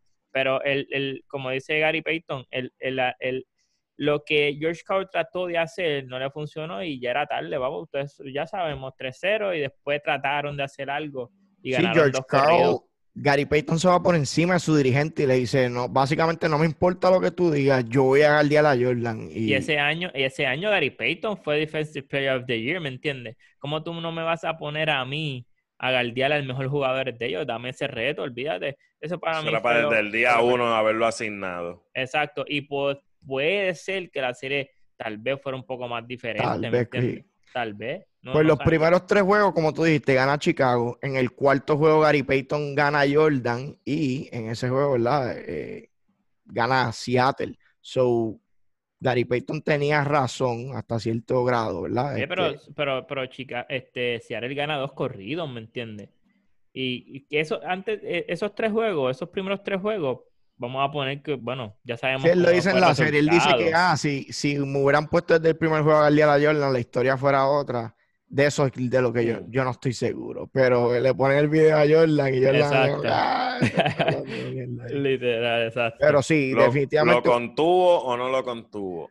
Sí, yo ah, pienso que hizo su trabajo, ganaron el juego. Claro, adiós. Pero de todos modos pienso que el equipo de Chicago era un equipo superior y, no importa que aunque fuese más cerrada la serie, quizás sí, la historia fuese otra, pero pienso que como quiera ganaba Chicago. Estaban bien sólidos ese año. No, estaban bien sólidos, sí. Estaban bien sólidos. ¿Qué tú piensas, Chayo? Háblame de ese añito, de esa final. No hubiera cambiado nada, de verdad. Sí, a lo mejor le hubiera traído un poco más de intensidad, más amor, más discordia entre los equipos, pero el resultado iba a seguir siendo el mismo. Sí, fue una serie bastante pacífica. Esa season encanta, ¿me entiendes? Para... Para dejarla perder. sí, eso estaba escrito en una piedra desde el día uno que eso era de Chicago. no es como después la season Muchacho. Ese episodio también es bien emocional porque ese es el primer campeonato de Michael Jordan sin su papá. Ahí enseñan estas imágenes bastante impactantes, en mi opinión, de lo que es Jordan celebrando, ¿verdad? Con, el balón, que él, se lleva el balón para el, el camerino y, está en el, en el piso llorando desconsoladamente.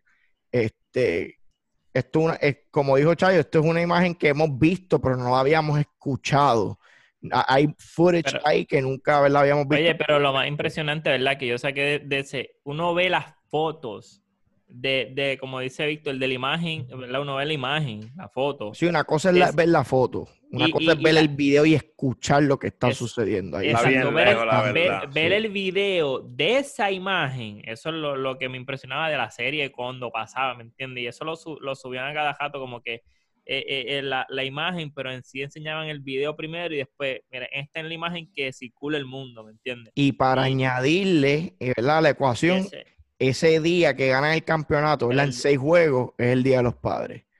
Sí, mano que, en verdad entiendo la emoción de, de, Jordan y es algo que yo, yo personalmente nunca había visto, me, impactó muchísimo. Ay, yo, oye, yo sabía que había ganado y que se tiró al piso, pero no sabía que era un día de padre. Y que se escuchaba así, o sea, el llanto genuino, o sea, más allá de, para mí que, ¿verdad? Suena como que es más allá de, que estoy contento, es algo que, le trajo muchas emociones mixtas, ¿verdad? Eh, luego de haber perdido a su papá.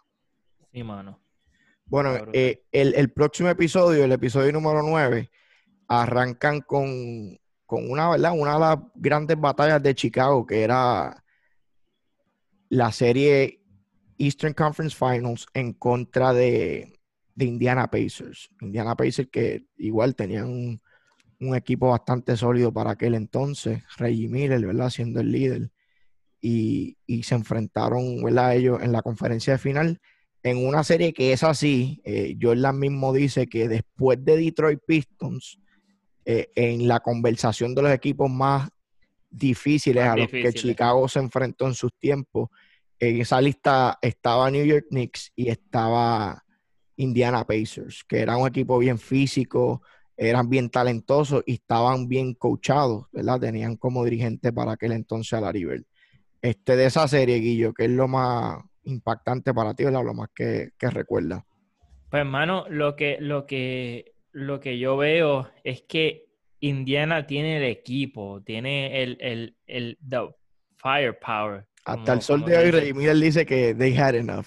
Exacto. Vamos, y enseñaron a Jalen Rose que si tú lo dejas, y para él, ganaba la serie en, en, cuatro juegos. Jalen Rose en esa, en esa serie, cuando le, le estaban haciendo la entrevista, él para él ganaba. Pero este mano, no, no, no, hasta el, bueno, era Jordan, era Chicago, pero ningún equipo, lo que, aunque tú tuvieras un equipo superior al de Chicago, era la manera, mano, que, que no había manera de ganarle, ¿me entiendes? Y eso es como que yo digo, libra por libra, en ese momento Indiana era, tenía las cualidades sobre este eh, Chicago, ¿me entiendes? Piernas frescas, piernas jóvenes, aunque Reggie Miller ya llevaba sus tiempitos, pero tenían lo que era el, eh, piernas frescas también en lo en, en, en, sí en todo. Tenían lo que era el banco, lo que era el del 1 al 5, tenían buen equipo, tenían a Mark Jackson. Uno sí, y en ese momento ya Chicago venía siendo el equipo más viejo de la liga. Exacto. 98, nuevamente. El último y como, quiera, ¿me entiendes? Yo entiendo que, que, por lo menos de esa serie, lo que yo saco es como que, coño, mano, y mala mía que, hable malo, pero, pero en el sentido de que tú puedes tener el equipo más poderoso y como quiera, el equipo de Michael Jordan y Chicago. Es que en verdad yo me lo imagino, yo me imagino estando en la posición de enfrentarlo, sabes, es bien difícil, arrancando desde el saque, tú tienes al mejor jugador que se te va a meter en la mente, ya que sale Reggie Miller hablando de esa situación en cuanto a él le roncó en el primer half y en el segundo half le apagaron las luces y no volvió a ver la luz. Y Jordan le dijo, don't trash talk Black Jesus. Ya, ya, tú tienes que, ya el mejor jugador de mi equipo se te metió en la mente a todo tu equipo. Ya no hay, ¿sabes? Ya no empezamos bien. Segundo, tú tienes un equipo que está súper engranado cuando tienes jugadores como Dennis Rodman, que me imagino que enfrentarlo en aquel momento era malo porque tú decías, pero ¿cómo es posible que este hombre coja todas las bolas? ¿Me entiendes? Todo, o sea, todos los rebotes los coge él. Por otro lado tienes a Scottie Pippen que te está defendiendo el mejor jugador del otro equipo junto con Jordan, que por ende tienes un problema serio a la hora de ejecutar tu ofensiva porque tienes tres jugadores élite en defensa.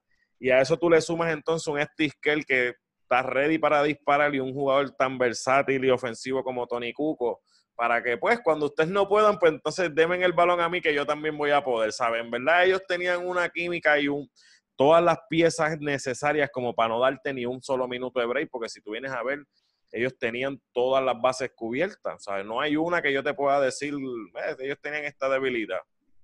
Nunca vi una, por lo menos en el documental, o no, al menos que no la hayan enseñado estaban sólidos, ganaron los primeros dos juegos, pierden el tercero y eventualmente esto se convierte en una de las pocas series de siete juegos que tiene Chicago ¿verdad? durante su reinado. Ganan de todo y, todos los juegos el, eran bien cerrados. La segunda serie, si no me equivoco. ¿Me entiendes? Era, eran bien cerrados. El único, el único juego que fue abierto fue ese, estoy viendo aquí ese 5, que fue por, lo ganaron por 21, por 19, perdóname. Pero los otros no pasaban de tres puntos, ¿me entiendes? 94 a 96. sí, fue sí, exacto. que podía correr para cualquier lado, pero como siempre, papá, tú sabes para dónde va a correr, para donde MJ, para donde el Black Jesus, tipo Pues nuevamente, ¿verdad? El, productor de la serie este, juega con el tiempo. Eh, luego de eso, él, le da para atrás el tiempo y van al 97. ¿Por qué? Porque en el 98 sabemos que la final es entre Chicago Bulls y Utah. Lo mismo sucedió en el 97. So, en el 97, eh, el Carmalón, ¿verdad? Se gana el, campeón, el, MVP. Y nuevamente, esto es lo que Jordan menciona, ¿verdad? Como, como su gasolina para traerlo, ¿verdad? Esa final en contra de Carmalón, que él dice, él, en este caso sí, él era el runner-up, era el número dos en la votación para el MVP de, ese año. Y él dice, yo debía haber sido el MVP, bla, bla, bla. Y entonces trae esa energía a la final. Este, se enfrentan a, Utah. Utah, ¿verdad? Gozaba de, jugadores del calibre de Carl John Stockton, este, y, bien coachado por, una leyenda, ¿verdad? Jerry Sloan. Este, de esa serie, aparte, ¿verdad? De, lo obvio que es el, Game 5, ¿verdad? El flu game, que, es lo más que recuerdan ustedes, ¿verdad? Y lo más que, que les impactó. Pues mira, mano, diste al punto. Yo entiendo que, ese juego de, del, perdóname, del flu game es algo que, que hecho que no, no hay break. Metió, si, si verdad, que lo como dicen en la, en la serie, en 44 minutos te echó 38 puntos estando enfermo. Sí. Que, algo ridículo, ¿me entiendes? Y, y, ellos se lo, y lo que me da risa es que ellos piden, piden la pizza y, y, y ahí, ahí, quería que llegáramos ahí. Pues, rapidito, en el primer juego, eh, Jordan hace un buzzer beater, él gana el juego, ese primer juego, gracias a un canastazo de Jordan. Se empata la serie 2 a 2. En el quinto juego, estamos en Utah, ¿verdad? En Utah. Y, surge, ¿verdad? Lo que eventualmente le llamaron el flu game, que Jordan se enferma. Y, y, entran en detalle en qué fue lo que pasó en, en esa situación. Este, como estaba diciendo Guillo, es, eh, Jordan no, no fue eh, a cenar esa noche, este, tenía hambre, está en el hotel, piden una pizza y supuestamente llegan cinco individuos a entregarle esa pizza. Estaba, todos los restaurantes estaban cerrados, no había eh, room service. Lo único que consiguieron de comer esa hora fue una pizza. Llegan los cinco individuos, entregan la pizza y y en el cuarto con Jordan, ahí, está su agente, está su entrenador, hay varias personas, a todo el mundo le estuvo raro que llegara tanta gente a entregar esta pizza. Y supuestamente, según lo venden en la serie, es que todo el mundo le estuvo raro y no quisieron comer de la pizza. Jordan dijo, yo tengo hambre, por eso, ¿verdad? Pedimos la pizza. Y es el único que se come esta pizza y eventualmente se enferma. Quien para nosotros era un flu, se dice en la serie que fue, ¿verdad? Envenenamiento. envenenamiento. Esa, esa teoría de conspiración que ustedes creen. Bueno, entiendo que entiendo que no. mencionaron cinco personas. Oye, pero es que escúchame, no, espérate. Se ve un poco raro, sí. No, bueno, es que, es que, bueno, se ve, se ve raro, ¿me entiendes? Y es como que tú estás, este, una leyenda, saben que eso va para allá, whatever donde se están quedando el Chicago, vamos a ponerlo así, que no saben para quién es la pizza, porque me imagino no van a poner para Michael Jordan Delivery, pero me imagino que es para pa, donde se está quedando Chicago, pues quieren ir para allá a ver qué está pasando. Puede ser, pero no creo que alguien haría eso. No, o sea, a mí, me, a mí me resulta bastante curioso. ¿Ustedes creen? ¿Ustedes creen que alguien puede...? Hay, hay muchos rumores. También se dice, ah, no fue food poisoning. Se dice que él estaba hungover. Ok, ok, ok. Conociendo ¿verdad? la dedicación de Jordan, está 2 a 2 la serie, estamos en Utah. Yo no creo que Jordan sería capaz de hacer eso, ¿verdad? Sabiendo lo importante que era el baloncesto para él. Este, yo, yo creo el cuento como lo vendieron. No, exacto. que hubo, hubo gato encerrado ahí. Este, los cinco personas delivering la pizza ya suena más tan raro, ¿entiendes? Como que hay algo. Y en verdad la pizza o no, no sabemos, pero vimos, ¿verdad? Jordan básicamente arrastrándose en la cancha y aún así, como dijo Guillermo, en, 45, en 44 minutos mete 38 puntos, que para el que ve el video y ve las condiciones que estaba él durante los timeouts, hasta en la misma cancha después de una jugada, este, apenas podía caminar. Sí, su, su body language se veía claramente que estaba enfermo. Me imagino que el equipo de Utah completo, al verlo así en el round dijeron: "Hmm, Esta es nuestra oportunidad. Hay un soldado caído, hay que capitalizar esta oportunidad. Y no fue así. Pero No, para que tú veas hasta los, siendo como te digo, yo creo el cuento, para que tú veas hasta los extremos donde llega una fanaticada, una ciudad, con tal de ver su equipo ganar, como que ya no pudieron salirse con la suya, pero un No, y, después ¿verdad? Jerry Sloan, Jerry Sloan en la conferencia de prensa dice, él está enfermo. Pero, que no lo juzgo, eh, se veía enfermo, pero él vio Ajá. los números. Dice, Pero, "Pues, obviamente no, ese Él hombre está no le dolía nada". enfermo. Exacto. Literal. Bueno, esa serie la gana Chicago 4 a 2 para así coronarse campeones por la quinta vez. En este caso, este, esto es un back-to-back, ¿verdad? Y, y le dan mucho énfasis a, la- a- a la historia de Steve Kerr en este episodio, porque Steve Kerr también mete un canastazo en esa serie. Y, y es importante, Steve Kerr fue parte de ese tripit.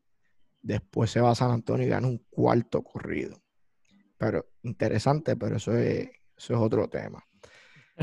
Bueno, otra estadística importante e interesante. Entre MJ y Pippen eliminaron a siete equipos con 60 victorias o más. Eso es lo más en, en la historia de la NBA. Nuevamente Sí. le damos para adelante el tiempo. En el 1998, nuevamente en la final, se enfrenta a Chicago a Utah. Este, en ese caso, Utah tenía home court advantage, que me estuvo raro y dije, bueno, aquí quizá, ¿verdad? Esta gente den el palo. Tenían el mismo equipo, ¿verdad? Vienen de enfrentarlos en la final el año anterior. Este, un equipo sólido y, y tenían home court advantage en la final. De esa serie, es la de las cosas Hmm. interesantes y memorables que suceden.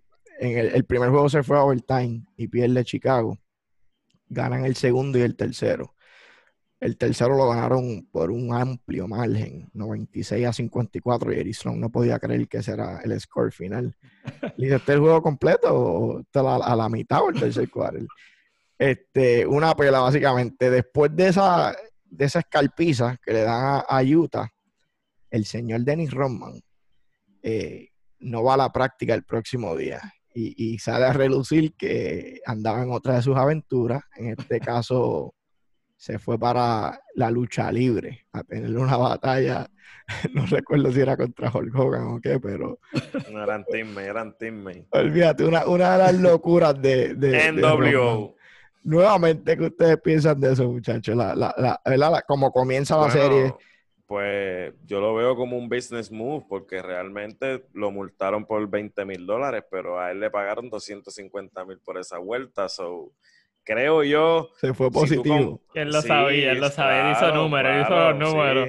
sí. Sabrá Dios quién más le pagó por esa vuelta, ¿verdad? Porque lo permitieran. Más, me- más gracioso me da, me- o sea, más me da gracia cuando él regresa y tiene todo el media pendiente de entrevistarlo y a saber qué es lo que pasó y lo sacan por la puerta de atrás y se va corriendo, huyendo. Ni entrevistas le dio, de verdad. Estaba bien burlado ese Dennis Rodman. No, de, de sí. Denis, ¿qué tú puedes esperar de Denis, muchacho?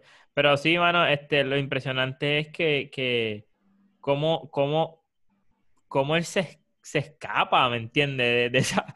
Y nadie lo sabe. ¿Cómo? No, no- ah, para mí alguien lo tenía que saber del equipo. ¿Cómo tú te vas a ir para, ir, no sé cuánto viaje o no sé si era cerca, pero tú te vas a ir a, a- a- para la lucha libre, a, pelear con Hogan o con yo no sé quién más. Con Monday Night. como sí, mano, es como que no, eh, alguien en Chicago lo sabía y lo dejó ir, pero él dijo que se echaba, vámonos, olvídate de eso, Por segunda vez cogió vacaciones. literal. Y después en una, en una finals, en una NBA finals, muchachos. Sí, vemos que el hombre hacía lo que le daba la gana, básicamente. Literal, literal. Exacto. Eso fue para el cuarto juego, ¿verdad? Sí, eh, el, el jugar los primeros tres, después él se pierde la práctica el próximo día y regresa. eh, eh, Él, ¿verdad? Se dio su viajecito, pero lo que Se perdió la- fue la práctica. Regresan al cuarto juego, ganan. Este, pierde Chicago el quinto juego y después en el sexto juego es donde surge, ¿verdad? Eh, el tiro, quizás el tiro más memorable de la carrera de Michael Jordan, quizás, ¿verdad? Porque fue el último para ganar ese tercer campeonato consecutivo. en el 1998. La pregunta es, ¿lo empujó o no lo empujó? Oye, no, no. Yo digo que no lo empujó. Yo que ¿Quién no. la va a contestar? ¿Quién? ¿Tú, Víctor? ¿Qué tú no, piensas? quiero escuchar lo que piensan los tres. No, yo pienso dos, que no lo empujó. Yo pienso que, que si, te, si ves el video detenidamente, como creo que hemos hecho todos, y, y era el video, quizás el video que más play tenía para aquel entonces, este, era el momentum. Ese hombre iba en esa dirección. Sí, quizás Jordan le dio un último toquecito que ayude ese momentum, pero para mí no puedes cantar, ¿verdad? Lo que mucha gente diría, favo ofensivo, que si fue un favo ofensivo, no, para mí fue una jugada yo- limpia. No, yo no pienso, no pienso que fue un fajo ofensivo, pero entiendo que. Acho, es que pudo haber. Para mí lo empujó. Para mí lo No, empujó. no, sí, mira. No, sí, fue- sí. No, no, Yo el pienso que, se, que lo empujó, pero se mantuvo dentro del límite que lo podía empujar, porque ya lo otro fue que se fue con el viaje. Sí, sí, sí. no, sí, para sí. mí ese era el Porque, momentum. oye, Se ve mal que la mano, ¿verdad? Está ahí, está en esa dirección, pero lo único que tú, ¿verdad? Que se puede discutir, un fanático de Utah, digamos, que quisiera discutir en ese caso, que lo empujó y que fue favo ofensivo, no. Para mí fue una jugada limpia. Bueno, es que también iba, iba. Es que siento que él podía detenerse, ¿me entiendes? Con el momentum que. No, no es como que la primera vez que galdea a Jordan, ¿me entiendes? Entiendo que pues, para mí le dio ese Y toque que necesitaba. Ustedes vieron la, la serenidad que tenía Jordan en ese momento antes de tirar ese tiro. Como él No- bajó la bola. no la pidieron tiempo ni aguantó, Ah, exacto. Tranquilo. Eh, él hizo el steal en la, en- a, a- a Mientras. Jesse está, no tema. Eh, y él dice, y él, y, y- oye, eso fue algo que Phil Jackson, ¿verdad? Eh, podemos poner el tiro de Jordan, pero esa oportunidad que Phil le dio a Jordan de no pedir tiempo, papo, eso fue como Yo pienso que eso fue un- una excelente movida una de parte de él. excelente, sí, sí, sí, eso fue excelente movida de Phil Jackson y, y, y por eso yo siento que él es... Y la confianza, la confianza, tienes a Michael Jordan en tu equipo, ya él Exacto. tiene la bola, ¿verdad? Como tú dijiste, él fue el que hizo el steal, la tiene en sus manos, tengo suficiente tiempo. Y no solamente Phil Jackson desde el sideline, todo el mundo de ese equipo, como lo dicen ahí, sabían. Salta el medio, el mismo Pippen, ¿verdad? Que estaba eh, lidiando con una, una lesión en la espalda. Pero dice, básicamente esto era salirse del medio y, y dejar a, a Black Jesus que, que hiciera su trabajo. Y así mismo fue. Empujó o no, este, acabó el juego y, y se coronan campeones, ¿verdad? Su tercer campeonato. Este, ya estamos por terminar aquí, muchachos, pero hay un temita que, que, eh, eh, le añadiría valor a, a este episodio y, y pienso que, que debemos tocar. 1998, lo que fue la última temporada de Michael Jordan con los Chicago Bulls. Ese año Jordan es el MVP de la temporada regular. Ese año Chicago Bulls queda campeón y Jordan es el MVP de la final. ¿Qué explica que ese hombre no regresa a jugar otro año? Ya ellos arrancaron la season sabiendo que ese era su último año. pues eso Por eso se le llama The Last Dance, Exacto. De Last Dance, exacto. el último el Segundo, 98. siento que en la posición en que estaba el equipo iba a ser bien difícil volver a reagruparlo. Me explico. La, ya sabemos el problema que estaba presenciando Pippen con su contrato. Ya está presenciando Y lesiones. con su espalda. Por ende, la ventana y la oportunidad de Pippen hacer dinero se estaba empezando a cerrar. Incluso luego de The Last Dance, luego del 1998, Pippen lo que alcanza a jugar son cinco años más y no consistente porque en algunos años, sabe, casi prácticamente ni jugó, lo cambiaron de equipo porque, sabe, no, no te necesitamos. Eh, se va Kerr para San Antonio y San Antonio Corona, teniendo a un Tim Duncan fresco, tenían a un David Robinson en su apogeo, sabe, hay muchos factores aquí que, que im- impedirían que el mismo núcleo del equipo continuara el próximo año. Yo no lo vería posible por la sencilla razón de que era el momento de Pippen buscar los chavos y si Jordan renovaba, iba a renovar por 30 millones como mínimo, no iba a sobrar dinero para Pippen, se iba a repetir la historia. So, ya ellos se veían, si tú ves en ese último episodio, ese último año, ellos se veían ya exhaustos, se veían cansados. física y mentalmente. Fue una season bien retante en la cual no fue en su mejor, no, no terminaron con el mejor récord. ¿Sabe? Creo que hubiera sido too much. Después de eso, hubiera sido too much. Y lo mejor que ellos hicieron realmente fue reconocerse y sabrá Dios si cerrar ese capítulo ahí, no buscar un no buscar qué pasará después, porque muchos, muchos atletas y muchas personas no se reconocen y piensan que deben seguir con su carrera y X o Y razón, y lo que hacen es pues, echarla por el borde. Entiendo yo que ese 6 invicto está más que bien como para mantenerlo ahí. ¿Qué tú piensas, Guillo? Que tirarte pues la cima. Buscar ese 7, este, me voy con la misma, este, ¿verdad? Con la misma vuelta que, que explicó Chayanne. Chayanne dio un, un, detalle. Chayanne lo detalló completo, este, pero siento que, que, ¿verdad? Y como dice en la serie, si todos hubieran venido, que Jordan dice, ah, un one you dio para todos, Pippen no iba a venir. Pippen, Pippen es la clave y no iba a venir para atrás. ¿Por qué? Pues como dice Chayo, necesitaba ese, ese, ese dinero. Este, pero entiendo que fue la mejor decisión en no, en no tratar de buscar ese séptimo o ese campeonato, mano.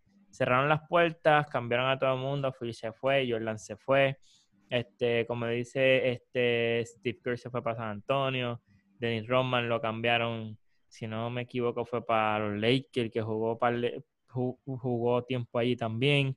Este, y siento que que fue lo mejor que hicieron, no intentarle ese séptimo, mantener el récord 6-0 y vámonos. Yo no estoy de acuerdo, yo pienso que, no. como mismo Jordan dice ahí, él estaba dispuesto, yo pienso que Ownership hizo un, trabajo bien pobre en no tratar de, de persuadirlos, ¿verdad? En que regresaran un año más, por lo menos el intento, y eso es lo más triste, que ni surgió ese intento, en ningún momento intentaron. Yo hubiese honestamente preferido verlos perder que, quedarme, ¿verdad? Quedarnos por el resto de nuestras vidas, incluyendo a Michael Jordan, con ese what if de qué hubiese sido si hubiésemos. Hay que tener claro que entonces, si ellos hubieran virado, Phil Jackson no hubiera virado, porque ya ese fue como quien dice el primero que querían quitarle la ecuación. A él, fue el que le pusieron el punto final desde una. No, y aún así se dice que si el dueño llama a Phil Jackson y le dice exacto, exacto. Jordan, eh, Phil Jackson es el que dice, ah, yo quiero tomarme un tiempo, ¿verdad? Porque se, lo, lo veía como una falta de respeto al GM, a Jerry Krause. Pienso que, debieron eh, otro ron, un añito más, y, si perdían, pues perdían, pero por lo menos intentaste y no te quedaste con la duda de, de que hubiese sido. Bueno, con eso estamos ya finalizando eh, el episodio. No sé si ustedes quieren aportar algo más, muchachos, antes de irnos. Nada, me gustaría saber si cómo los impactó, si cambió su perspectiva en cuanto a donde ustedes tenían a Jordan, qué fue lo más que les gustó. Realmente yo en mi persona les digo que fue más lo que aprendí del el entorno de Jordan que del mismo Jordan en cuanto a The Last Dance, Fue más lo que yo no sabía en cuanto a la liga, los secretos, cómo se manejaban, por qué surgió esto, por qué surgió lo otro.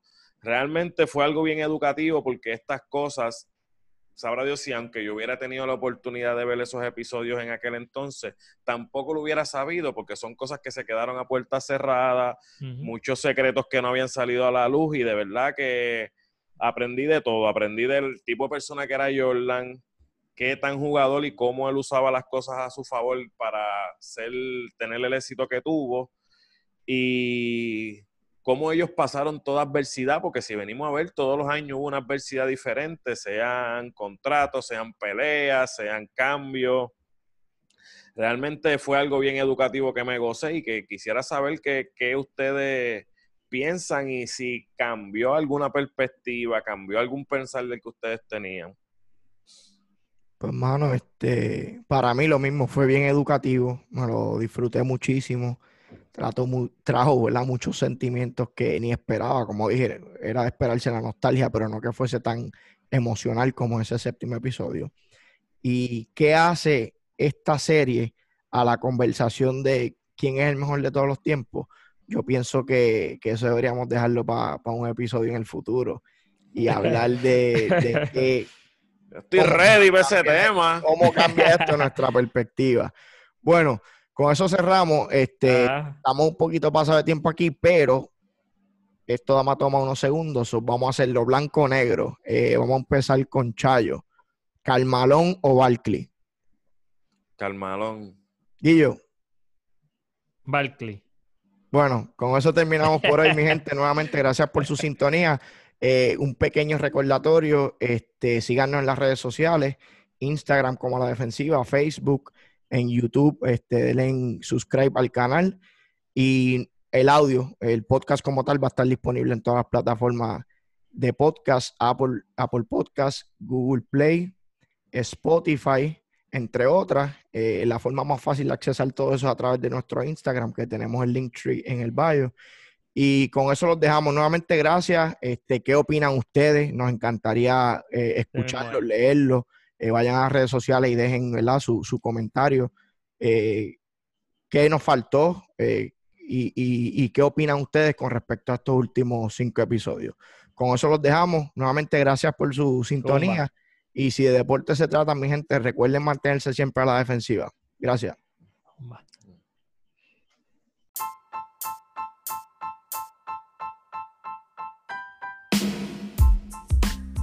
From the bottom of my heart, I'd like to take this chance to apologize to absolutely nobody